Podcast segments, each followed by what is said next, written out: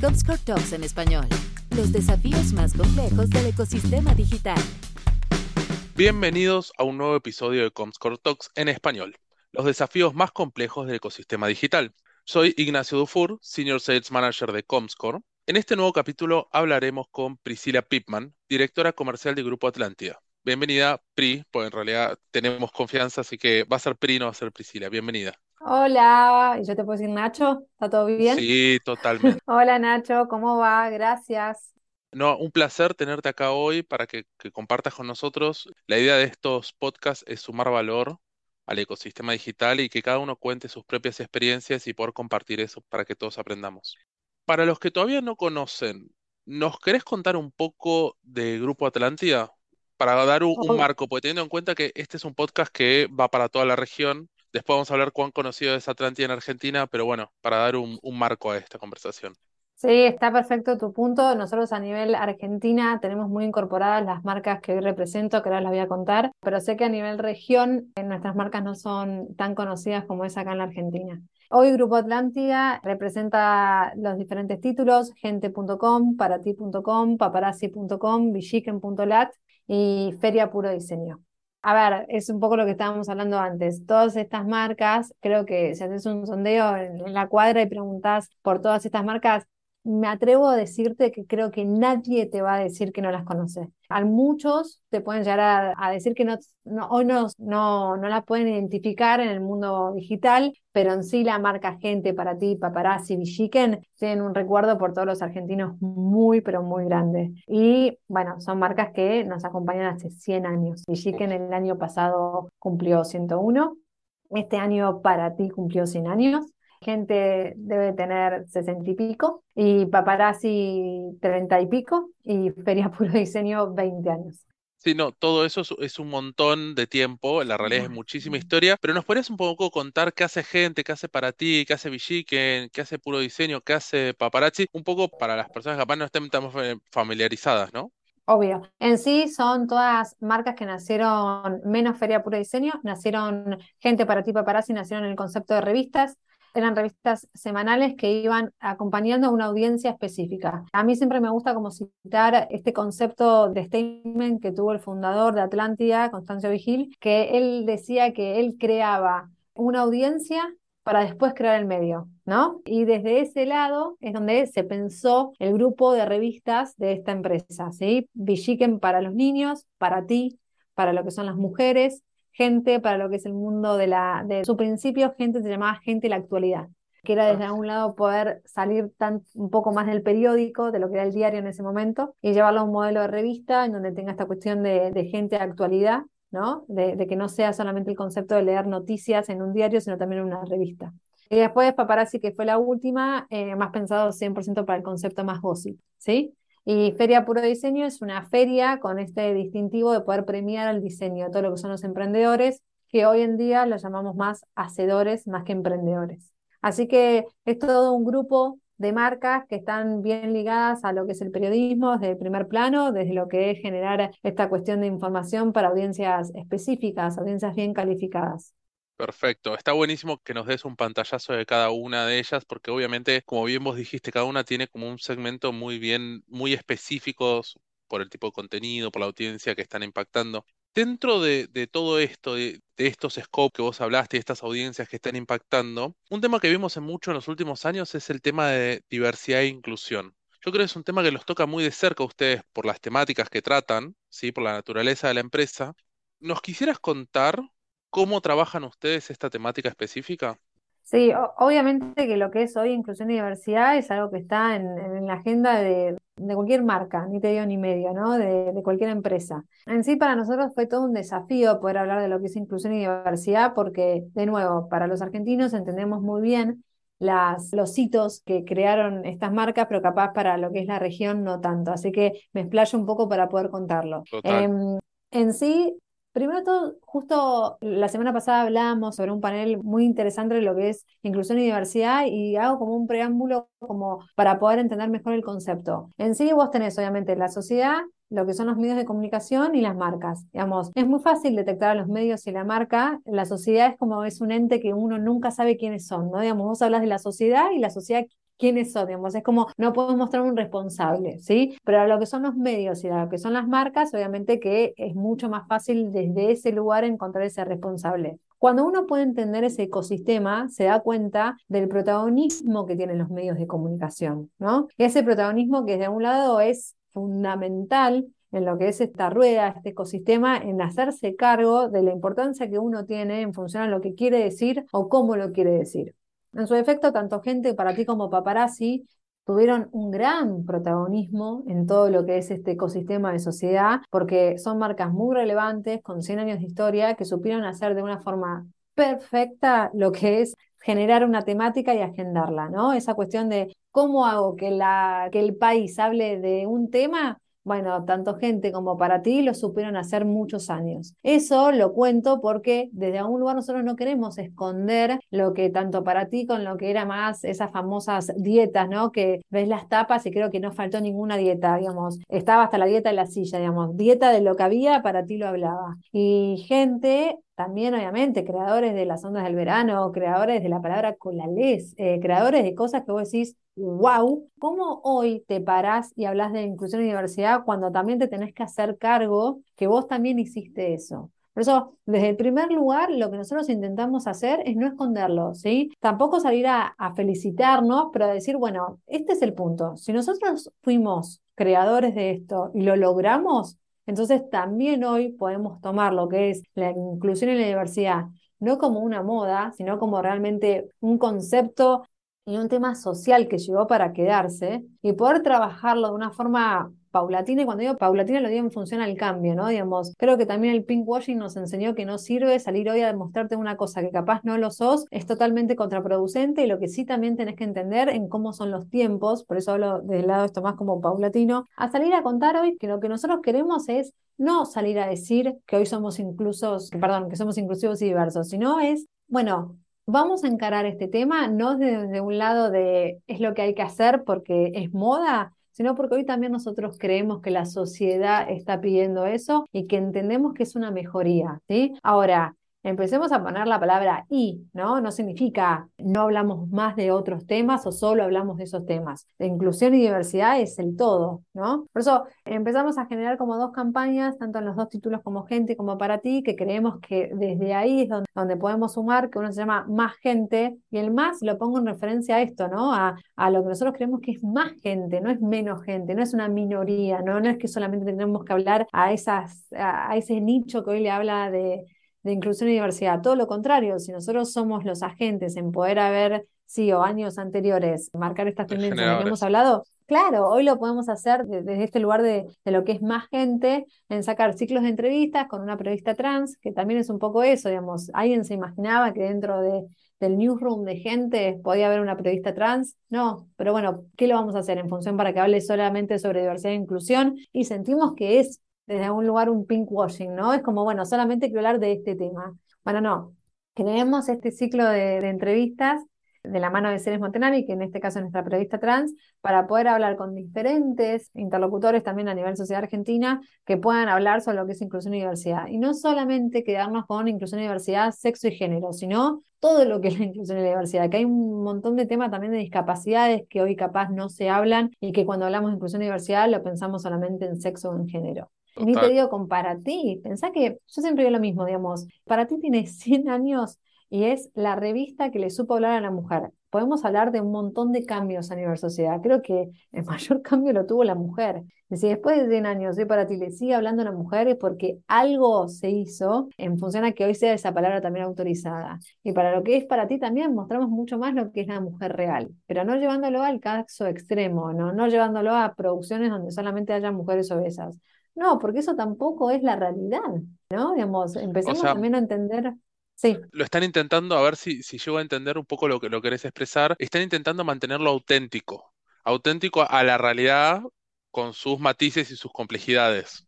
Exactamente, auténtico lo estamos queriendo hacer real, lo estamos queriendo hacer a lo que también hoy le pasa a la sociedad, que no me hagas que ahora todo sea inclusivo y diverso porque, pará, no sé si puedo, ¿entendés? Dame el tiempo y tampoco me excluyas porque no puedo, ¿no? porque todavía no me deconstruí, digamos, sumame, no me saques, digamos, no me hables ya desde un lugar que yo no te voy a entender.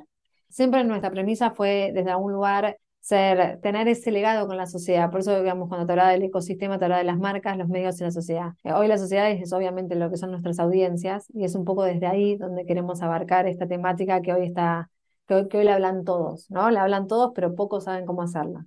Totalmente. ¿Y ustedes están en este camino desde hace cuánto, este cambio cultural de la eh, empresa?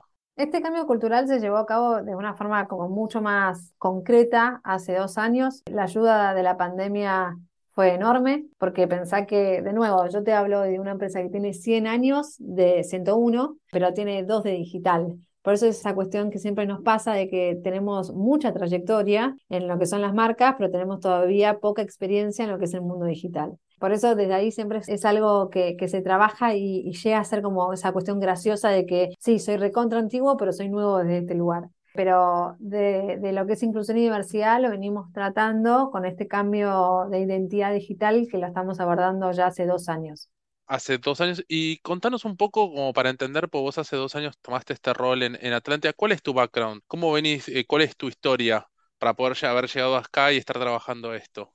Mira, yo siempre digo lo mismo, laburé en la misma industria que es la de medios. Yo empecé en La Nación, a una empresa le tengo mucho, pero mucho cariño. Empecé como telemarketer, ahí cuando ya era muy joven. Estuve unos nueve años en La Nación, donde obviamente el último periodo me desarrollé en el área comercial. Y después en el 2014 me fui a Infobae, cuando Infobae no tenía obviamente la importancia que tiene hoy en términos de lo que era medio digital. Era algo, desde algún lado era lo opuesto a lo que me pasó en el último cambio. Era, ¿por qué en un medio papel te vas a ir un medio digital? ¿Entendés? Digamos, ¿por qué lo vas a hacer? En el 2014 en sí el papel estaba recontra bien. Y bueno, de Infobae en el 2010 y en el 2020 me pasé para lo que es acá, en ese momento me pasé a Editorial Atlántida porque ya sabíamos que la íbamos a transformar en Grupo Atlántida. Buenísimo. Y teniendo en cuenta esto, está buenísimo lo que nos contás, un poco el tema del background que yo te estoy preguntando, es como para entender Ah, va a mi siguiente pregunta. O sea, vos venís de, dos entidades o dos empresas que son de eminencia, o sea, tienen mucha importancia, una importancia gigante. Bueno, Infobae en su momento salió de papel y fue digital, sí, pero ustedes ahora en Atlanta hicieron un cambio cultural con respecto a cómo trabajar, más allá de la diversidad y la inclusión, cómo trabajar este cambio a, digital y cómo, cómo reorganizar internamente la empresa. ¿Nos querés contar un poco de eso y cómo eso se reflejó hacia afuera y en los clientes? Sí, obvio. Primero de todo, a mí me gusta cuando, cuando me convocan a estas cuestiones poder ser lo más pragmática, ¿no? Para los que me están escuchando, lo que sí tengo que decir que esto fue lejos la tarea más difícil en la cual llevamos a cabo. Digamos, cambiar la cultura de una empresa es una tarea recontra difícil. Primero de todo porque uno no puede pecar en la soberbia de decir antes se venía haciendo mal y ahora yo te voy a contar cómo se hace bien, ¿sí? Eso es terrible porque es lo que digo siempre y es una frase que repito mucho, pero para mí me parece tan real. A nadie le cae bien que te vengan a decir que vos lo hacías mal y que ahora vos le vas a contar cómo lo vas a hacer bien, ¿no? Digamos, ¿cómo ¿Cuál puede ser la predisposición del otro para escucharte que te haga caso y que los resultados se vean? Por eso, lejos fue la tarea más difícil, porque también no se puede decir que lo que se estaba haciendo antes estaba mal, ¿no? Porque también desde ese lugar, digamos, la empresa estaba viva, digamos, pero sí había un montón de cuestiones que había que cambiar. Y las cuestiones que había que cambiar estaban muy, pero muy basadas en lo que era bien metodologías de trabajo, objetivos de trabajo y poder cambiar una cultura de una empresa llevada a lo que era print para lo que es digital. Eso era lo que capaz era más difícil, digamos. Se venía escuchando mucho, que eso me hacía acordar mucho mis años de la Nación, a no, los cierres. Bueno, acá hay cierres todos los días.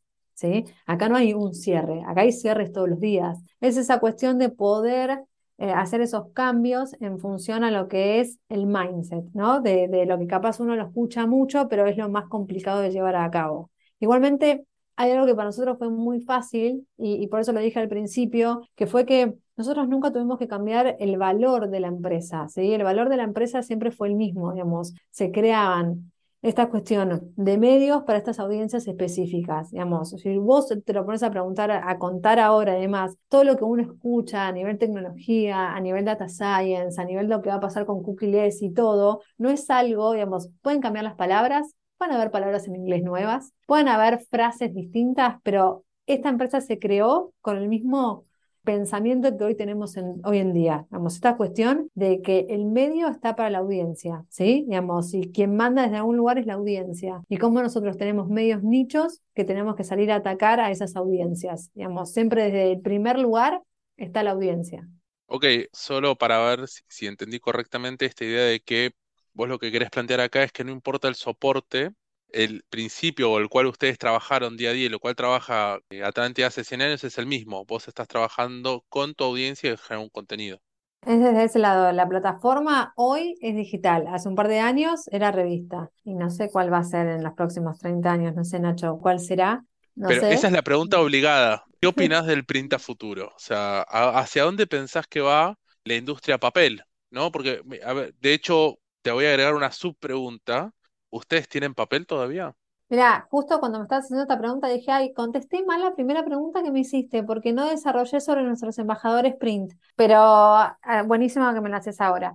En sí, cuando nosotros hicimos el cambio de lo que era editorial a grupo, fue un cambio que llevó obviamente su tiempo y, nos quisimos apoyar de diferentes consultores como para no tener nosotros la respuesta final, porque es terrible cuando estás adentro, todo lo ves de una forma mucho más diferente a cuando alguien de afuera te ayuda a pensarlo, ¿sí? Por eso, la primera pregunta que nos hicimos a nivel qué, qué hacíamos con los prints, porque vuelvo un poco con lo mismo. Hoy Atlántida es una empresa digital, pero nació y tuvo 98 años de historia con una empresa 100% print, ¿no? Con revistas. Por eso, venir a decir no se imprime más y ahora somos digitales, no podía ser solo con un statement, sino desde ahí tenía que haber un, un dato, ¿no? Había, había que buscar un poco más. Intentamos como caer como en la primera premisa que es no caer en este statement, ¿no? El print no va más, sino la pregunta que nos hacemos es, ¿cuál va a ser la información o cuál va a ser el contenido que a vos te guste verlo en print y que capaz no te guste verlo en digital? Y cuando hablamos de gusto, no te guste, hablamos de experiencias, que ahora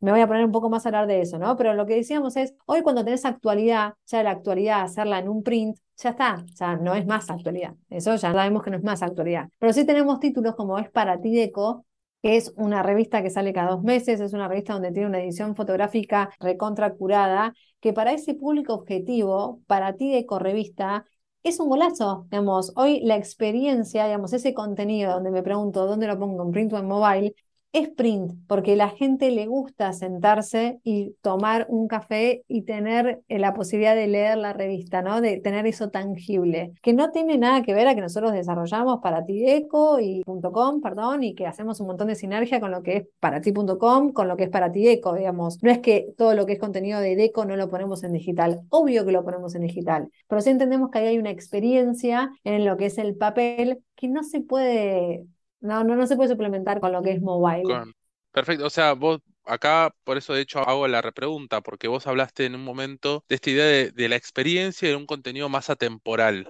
¿Qué pasa con el breaking news? Porque Bueno, antiguamente eh, uno se, se informaba a través de las revistas, ¿viste? Las revistas pasaban de mano en mano y uno leía la actualidad de la... Abro el, el paréntesis del jet set, te enterabas qué estaba pasando a través de gente, eh, a través de paparazzi. ¿Qué cambió ahora con esta idea de experiencia, breaking news?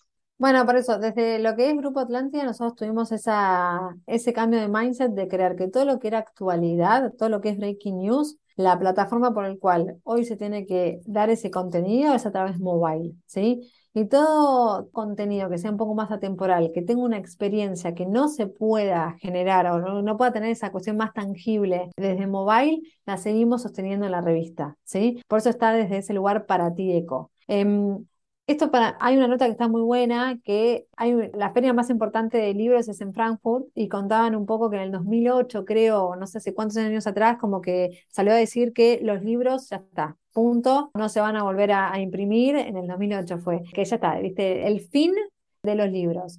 Y hoy cualquier estudio que lees, la venta de libros siempre está en alza, digamos. El, ebook no pudo generar esa experiencia en lo que es el libro de gente que le gusta generar esa cuestión de ir a comprarlo, de tenerlo, de guardarlo, de leerlo y de poder tocarlo. Eso creo que a- desde algún lugar a veces las tecnologías suponen alguna cuestión que después no se puede ver en realidad de- desde el lado más de, desde usuario, ¿no? Con lo que es la revista para ti Eco, te lo llevo desde ese lugar, digamos. Nosotros hoy creemos que la revista en función a lo que es la actualidad, obviamente no va más. Seguir imprimiendo una revista semanal es algo que realmente nosotros no lo vemos ni como negocio, ni como contenido correcto, ni como información que pueda estar acorde a los tiempos que hoy estamos acostumbrados, pero sí somos como muy conscientes de que tenemos este título como es para ti eco, que tiene esta cuestión de experiencia en donde el papel hoy es la única que puede salir a,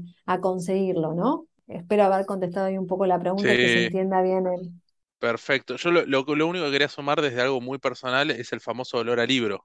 Uno, uno, abre el libro y huele, huele a la imprenta, huele y es parte de la experiencia. Pero bueno, volviendo un poquito más a lo que Para, Perdón, Nacho, no solo el olor al libro, digamos. Hoy cuando está la revista, la gente hoy quiere seguir viéndose la revista, ¿entendés? Que vos decís, pero ¿qué es lo que hay? hay? Por eso te digo que es la experiencia, digamos, no es lo mismo que hoy yo te, te, mande la URL donde te vas a ver a poder tener la revista, poder guardártela, poder tocar y que seas esa voz la que estás en esa revista, digamos. Eso que vos decís de olor al libro pasa lo mismo en cuestión al personaje viéndose en esa revista y te hago una consulta con esto. Iba a buscar otro tema, pero quiero darle un plus más. ¿Será, te pregunto, ¿no? ¿Será esta idea de lo durable versus lo efímero? Porque más allá de que la nota en mobile exista y va a existir y va a estar arriba mucho tiempo, hoy en día tenemos una velocidad de cambio, de breaking news, de cambio de notas, que me imagino que eso hace que se baje en importancia, ¿no? Pero el, Sí, también es un poco de alcance, ¿no? Hoy creo que todos podemos estar en una URL, ¿no? Desde algún lugar es como todos podemos acceder a eso. Y ahora del otro lado quedó como en la revista no salía cualquiera, ¿no? Tenés que ser para salir en la revista. A mí me causa mucha gracia estar en cumpleaños personales y demás, y que bueno, la foto, la foto para la tapa de la revista Gente, digamos, ese concepto que lo escucharas a diario, ¿no? De, de, la tapa de la revista Gente, es un concepto que quedó muy, pero muy establecido a nivel sociedad y que te da esa cuestión, viste, de prestigio, de wow, lo, lo lograste, llegaste. Esa experiencia en mobile, en gente.com, no está, no es lo mismo porque es, más amplia. Y de curioso nomás, ¿tienen alguna idea de cuál fue la revista, obviamente en los últimos dos años donde entraron con esta, este formato como más esporádico, más durable? ¿Cuál fue la revista que realmente tuvo mayores números de ventas o que fue un más hitazo? No sé cómo lo miden. Mira, nosotros hoy la revista para ti Eco que queda y la que no conté, la revista Gente, que es a nivel mensual, que cambió 100% su, su estilo de contenidos, atemporal, con una cuestión mucho más de sociedad, de análisis, eh, en donde el protagonista que sale en tapa no es por él, sino por un principio atado. Esas dos revistas que nos quedaron a nivel Atlántida, Gente y Para Ti Eco, se hace a través de suscripción, con lo cual la suscripción ya está establecida, digamos, ya también cambió tanto el negocio print, cambió tanto el valor de lo que es el papel, el canal de distribución, el canal de circulación, todo eso también a nivel negocio cambió un montón. Nosotros también a nivel Grupo Atlántida no queremos mucho que eso sea como nuestros principales temas porque es lo que hablábamos al principio de la cultura. Si vos realmente querés mostrarte como digital, entonces internamente a nivel cultura tenés que generar que todos tus trabajos sean, estén mucho más enfocados en lo que es la parte digital, que es lo que es la parte print. Pero sí lo que te puedo decir es que cuando sale tanto gente como para ti, Eco, todos te piden la revista. Bueno, no cambia, ¿eh? Eso no cambia, todos te la piden. Es bueno saberlo porque nos da un poco la idea de esta charla es que vos nos cuentes en este cambio de, una empresa que lleva tanto tiempo en un formato que todavía existe, como bien veníamos hablando, a un formato nuevo, ¿sí? Este cambio de uno hacia otro lado. Está bueno que nos cuentes un poco tu experiencia de qué es lo que se está viviendo realmente, porque muchas veces uno vive con el fantasma este que vos decías, 2008, el libro murió. ¿no? Y vos decís, no, las revistas no Y capaz que las revistas siguen existiendo y es lo que vos decís que es otro tipo de experiencia, ¿no? Y ahondando un poco en eso, ¿cómo trabajan ustedes la marca? Tanto porque veníamos hablando cómo la trabajan, cómo se diferencian, pero cómo trabajan la marca para generar audiencias. Bueno, para mí, de, mis experiencias pasadas de trabajo, lo que yo te puedo como mostrar como diferencia, algo que a mí me impresionó un montón, es el valor que tienen las marcas que hoy yo represento. Tanto gente como para ti, como paparazzi, como Bichiken, tienen un, a ver, ¿cómo te puedo decir? Como tienen muchos puntos, pero tienen un valor de trayectoria, un amor a las marcas, que creo que es lo que hoy se pudieron dar el lujo de poder digitalizarse tan tiempo después, ¿no? Tan tarde. Por el valor que tienen las marcas. Cuando vos hablas un poco de Villiquen, no hay argentino que no identifique Villiquen desde algún momento de su niñez, ¿no? Desde algún momento del colegio en donde lo ayudó a hacer tal cosa, o más del lado lúdico de las figuritas, o más desde el lado de, no, porque yo me acuerdo como a mí me la traían y me ayudaban con esta tarea o con otra tarea, digamos, el acompañamiento que tienen estas marcas a lo largo de, de la trayectoria se ve mucho de generación en generación, ¿sí? Y algo que para mí tiene como un punto que es recontra relevante, que es lo que para mí le da el valor de las marcas, es esta cuestión de prestigio. Para mí, yo no había identificado que vos podés tener un montón de, años de historia o puedes tener un gran capital para poder tener una gran inversión y poder tener comprar un montón de cuestiones, pero el prestigio es algo que solamente te lo da cuando vos tenés esa trayectoria que lo haces con buenas prácticas, ¿no? Y yo creo que hoy las marcas, tanto como gente, como para ti, como Villiquen, tienen un prestigio que es, está como muy bien abordado para todo lo que es la sociedad argentina, tanto a nivel usuario como también eh, gente del espectáculo, digamos. Vos te cruzás con muchas famosas que cuando hablas de gente o de para ti te dicen, bueno, a mí me crearon esas marcas, ¿entendés? A mí me acompañaron. Ni te digo para ti en el mundo de la moda, digamos, es como vos hablas con los diseñadores y te dicen, yo si no salían para ti no me podía decir que era diseñador. Hay mucho de esa cuestión que es lo que a vos te aferra que hay ese sentimiento, ¿no? Y, es el gran valor también que nunca perdió Atlántida, de poder generar ese acompañamiento en todo lo que es a lo largo de la historia, porque ponerle que deben haber otros medios que tienen un montón de años, pero nosotros lo que identificamos y lo que continuamente nos describen que somos es poder tener ese prestigio en la trayectoria. Y creo que son esos dos componentes que hoy te puedo describir que tienen ese valor de las marcas y que les ayudó a ustedes a construir la audiencia, déjame que me, voy a reparafrasear. Estos dos componentes que vos estás hablando, ¿les permitió hacer un cambio más suave o, más logrado a digital? ¿Los ayudó o la realidad es que la exigencia era mayor porque ustedes eran para ti gente? Mira, la exigencia era mayor. Siempre te piden como, bueno, si venís de gente de para ti, tranqui, ¿no? Digamos, eh, contame todo. Creo que, que, lo que pasó en función a la identidad digital, cuando la hicimos, sí nos ayudó a, yo siempre digo lo mismo, los medios de comunicación tienen una fórmula que para mí no falla, o tenés audiencia o tenés marca, digamos, te puede faltar audiencia, pero tenés marca, o te puede faltar marca, pero tenés audiencia. Nosotros hoy nos, digamos, cuando yo agarré Atlantia era un poco eso, teníamos las marcas, nos faltaba construir la audiencia. Yo creo que la trayectoria y el prestigio que tienen las marcas que, hoy represento ayudó a que la audiencia se construya tan bien en un tiempo tan corto. Creo que ahí te contesté un poco, ¿no? No, perfecto. La realidad que un poco a, eso iba porque obviamente los lectores o, las personas que, las audiencias tienen ciertas exigencias, ¿no? Con respecto a qué es, cuál es la calidad, qué es lo que queremos ver, cómo lo queremos ver, este rol que tenían ustedes como marca para definir ciertos conceptos o ciertas cosas se iban a utilizar. Ahora me quiero mover un poco de, Atlántida y me quiero centrar un poco en vos, en PRI. La realidad es que me gustaría que compartieras con nuestros oyentes, ya hablamos un poco de tu background, de, de, dónde venís, cuáles fueron tus escuelas, pero que nos des un par de consejos útiles, prácticos en el día a día para la industria del marketing con respecto a cómo capacitarse, cómo estar al día, cómo estar sobre los temas que se están hablando, ¿no? Porque la realidad es que todos los días hay un cambio. De hecho, bueno, hay un cambio de SEO dentro de poco. ¿Cómo haces para estar al día con todo lo que se ve, se habla y, y está pasando? Bueno, a ver, creo que lo que sí te puedo decir a nivel diferencias de plataformas, a nivel digital, es real que todo es movimiento, ¿no? Digamos, uno continuamente se tiene que ir capacitando porque te pasa que, que lo que vos creías que era algo de una forma puede cambiar en muy poco tiempo. Y, eso yo lo vivo bien, digamos. A mí no me parece que eso está mal o que, uy, no, pero me cambian los planes. No, creo que es de un lado como viene también la tecnología y es esa cuestión de actualización.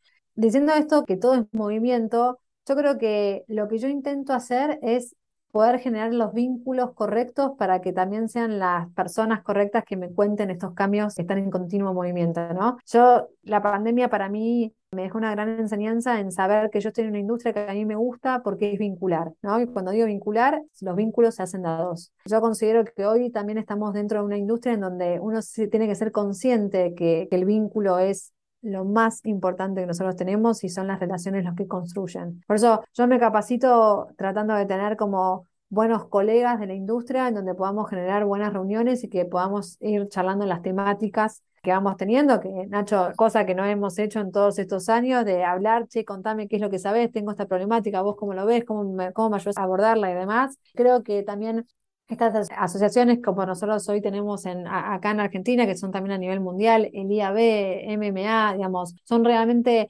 lugares que te ayudan y que están propicios a, poder generar encuentros que realmente a vos te den esa cuestión de sentirte capacitado y sentirte que vos estás hoy hablando de las problemáticas de la industria de una forma real, ¿no? Y, a tiempo, ¿sí? Y después obviamente los medios te ayudan, marketers, bueno, varios que por la verdad que debo reconocer que no consumo creo que ninguno que no, que no sea masivos dentro de la industria. Trato de capitalizar mucho el momento del auto en escuchar buenos podcasts. Eso sí, lo, eh, como tip, digamos, para mí el auto antes era llamado por teléfono, ahora el podcast me ayuda a entender bien qué es lo que está pasando, pero para mí el tema de, del vínculo, de la reunión, del evento y demás, creo que, que es lo que prima. Perfecto, o sea, como para poder resumirlo, sería como el aprender a través de colaborar. Obviamente, digamos, yo siempre digo lo mismo, esto es una retroalimentación. Hoy en día, el que cree que tiene una información que no la puede compartir porque si la comparte, él deja de ganar, y creo que está en la era equivocada, ¿no? Creo que, que hoy es como también pero llevo también al mundo de las noticias, al mundo de los medios. Hoy la primicia, el exclusivo, eso es un commodity. Hoy la noticia es un commodity en el mundo digital. El tema es cómo encarás el contenido, cuál es la herramienta que le pones, cuál es la tecnología que le pones, cuál es el prestigio que le pones. Hoy la noticia es un commodity. Todos sabemos que Wanda se iba a separar de, de Mauro. No era nada que, uy, no, tengo esa primicia, no la puedo decir. El tema es después cómo uno la aborda. En términos de lo que es también cuestiones del mercado, no existe, uno no te lo puedo contar. Y el que lo cree así, entiendo yo que está, recontra equivocado. Hoy es un tema de retroalimentación, porque aparte también son muchos los, los factores que hacen al, ecosistema. Por eso, si yo tengo algo que capaz es buenísimo, si no lo comparto con alguien, no, nada. Hoy no puedo por mí sola. Totalmente. Muy bueno porque, bueno, yo comparto personalmente que uno construye a la hora de compartir para... Siempre tenemos a todos los invitados que, pasan por los Comscore Talks, que espero que sean los que escuchás vos en el auto, tenemos siempre una pregunta que, nos gusta hacer sobre el final, que, nos parece súper importante. Esta es una pregunta tanto para PRI Grupo Atlántida como para PRI como profesional. ¿Cuáles son los proyectos que tenés para los próximos 12 meses? ¿En qué estás eh. pensando? ¿Qué estás proyectando? se, viene algo que, que obviamente a mí me encanta y que está buenísimo y que afirma y confirma el, el cambio tecnológico que tuvo Atlantia, que es Gente México, viene genteonline.com, que es para abrir nuestro mercado de spam, que lo estamos lanzando ahora ya, que es ahí con el equipo.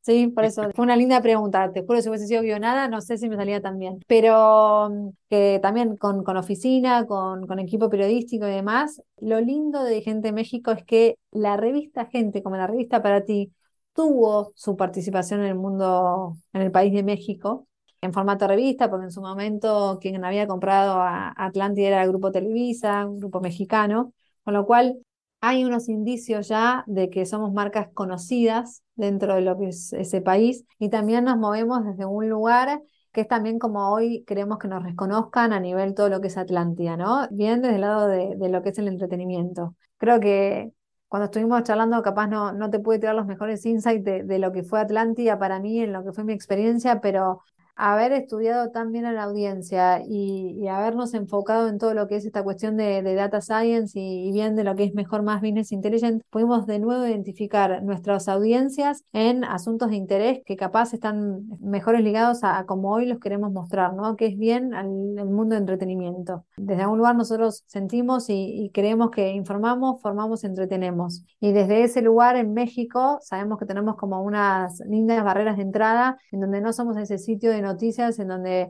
cuestan en países capaz más nacionalistas el, leer un periódico, un diario que no es de tu país, ¿no? Pero no te molesta tanto leer algo de entretenimiento de algo que no sea de tu país. Es como esa barrera, sabemos que tenemos ahí una, una linda oportunidad en donde la estamos haciendo ahora para abrir en México y desde ahí poder encauzar todo lo que es el mercado hispano. Qué bueno, bueno, felicitaciones. La realidad es que es un gran desafío. Y por último, te voy a dejar un espacio para que vos puedas compartir con, las personas que están escuchando este, podcast, algo que quieras compartir con ellas. No tiene, o sea, no hay pregunta acá, ¿no? ¿Qué es lo que quieras vos compartir o dejar sobre este podcast?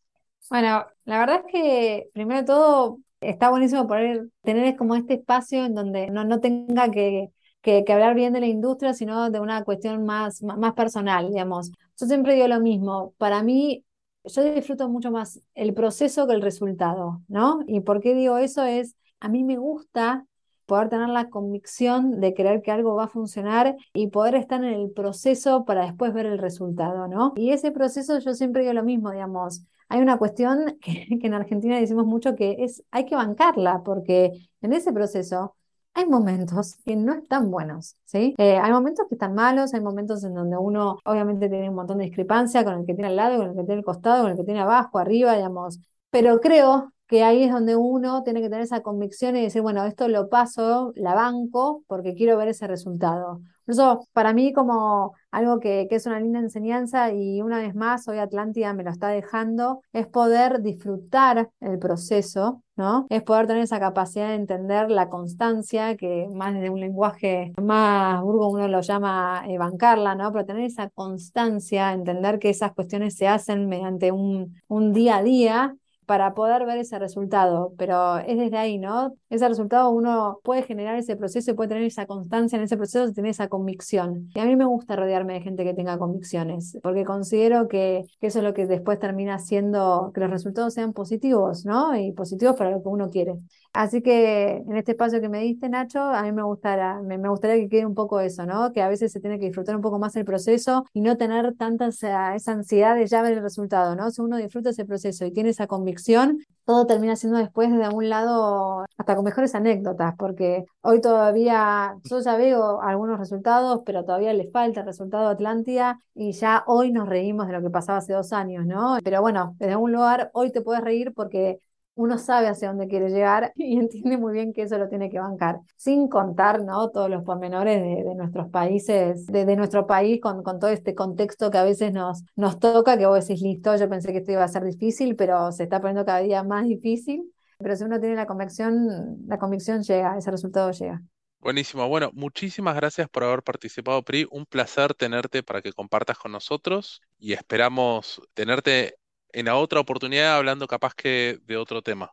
Bueno, gracias a ustedes. La verdad que está buenísimo que a una empresa con capitales argentinos como es esta y con todo esta, este rol de identidad digital, una empresa como Comscore le dé lugar y que hoy yo, que, que soy la representante, pueda contarlo. Así que se recontra agradece el espacio. Muchísimas gracias. Bueno, muchas gracias a todos por acompañarnos en este nuevo podcast de Comscore Talks en español. Nos escuchamos muy pronto en un nuevo episodio. Hasta la próxima. Comscore Talks en español.